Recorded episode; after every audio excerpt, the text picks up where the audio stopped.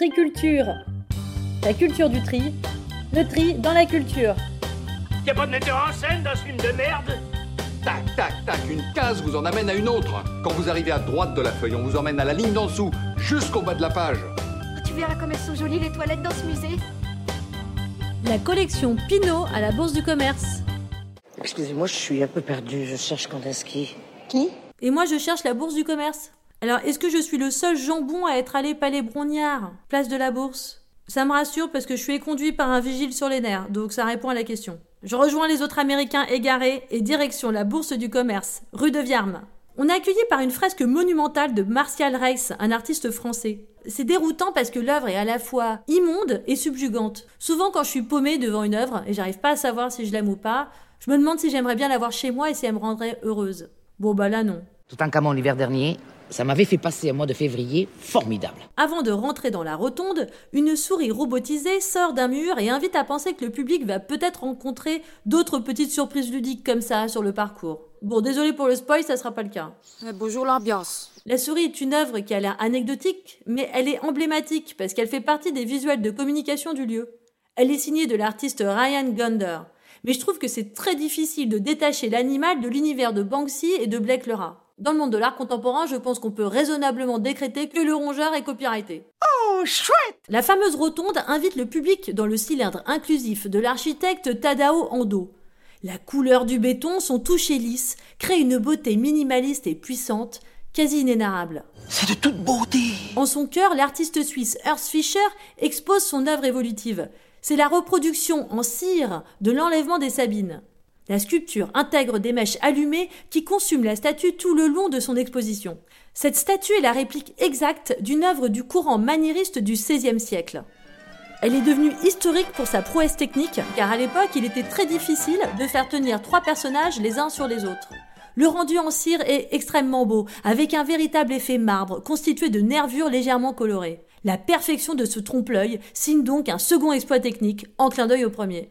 D'ailleurs, parlant de technique, qui sont ceux finalement qui se cachent derrière la création manuelle de ces œuvres? Ça, je me souviens très bien, les mosaïques romaines, c'est là que j'ai dit à Maurice tous ces petits cailloux. Mon Dieu, mais quelle patience, quelle patience. L'évolution de l'art doit énormément aux évolutions industrielles, et ces techniciens ne sont jamais ni mentionnés ni honorés.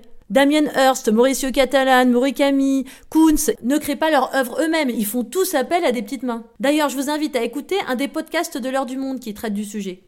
Si on en revient seulement au concept, Urs Fischer, pour le coup, en toute humilité, déclare qu'il n'aime pas donner d'interprétation à ses œuvres. Mais c'est sûrement parce que pour le coup, il n'a pas besoin d'en donner.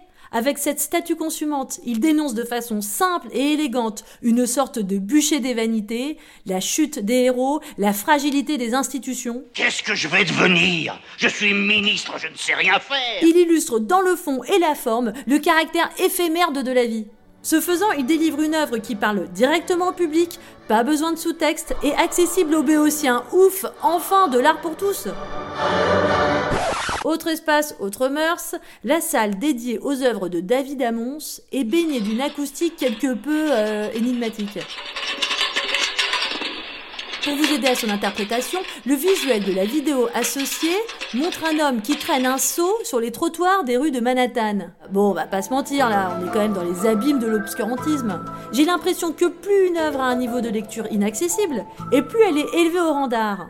L'art contemporain, c'est quand même souvent l'art de te perdre dans un onanisme interprétatif. Mais si on a un sens sous le cul, est-ce qu'on sera encore de l'art?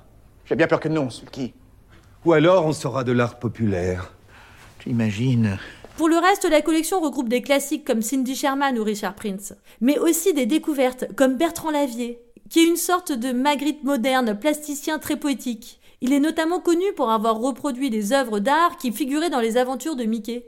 Oh, excellente idée, Mini On découvre aussi les œuvres de Claire Tabouret, une peintre qui associe un trait épais, des couleurs pop et un ton mélancolique. Au-delà du contenu de la collection, l'œuvre, c'est aussi son contenant. La déambulation dans les locaux de la bourse est franchement jouissive. Et ça vaut le coup de cette sémantique hasardeuse. Moi, J'ai un copain hein, qui avait déjà les couilles qui pendaient un peu. Le double escalier de la salle appelée la Halle au blé est d'une beauté cinétique. Si Pinault réussit son coup et fait monter la cote des artistes de sa propre collection, alors la Halle au blé aura bien gagné une interprétation plus figurative. Tu sais ce qui compte?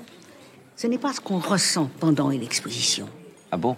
Non, ce qui compte, c'est ce que tu ressens après. Eh bien, personnellement, au sortir du lieu, bah, ma réaction à chaud, euh, c'est que ça m'a laissé froide. Je sens même pointer une légère déprime Là où beaucoup d'expositions exaltent par leur profondeur d'interprétation ou leur esthétisme, l'ensemble de cette collection a non seulement une beauté froide, mais aussi des interprétations tristes. Alors, si on peut se permettre de suggérer que chaque collection ressemble à son curateur, eh bien, un peu de joie, bon sang, monsieur Pinault. Qu'est-ce qu'on attend pour faire la fête Prochain épisode, retrouvez la BD Safari Lune de miel de Jesse Jacobs. Et en attendant, restez très culturieux. Il y a de l'espoir dans tous les yeux et des sourires dans chaque fossette. La joie nous guette, c'est merveilleux. Qu'est-ce qu'on attend pour être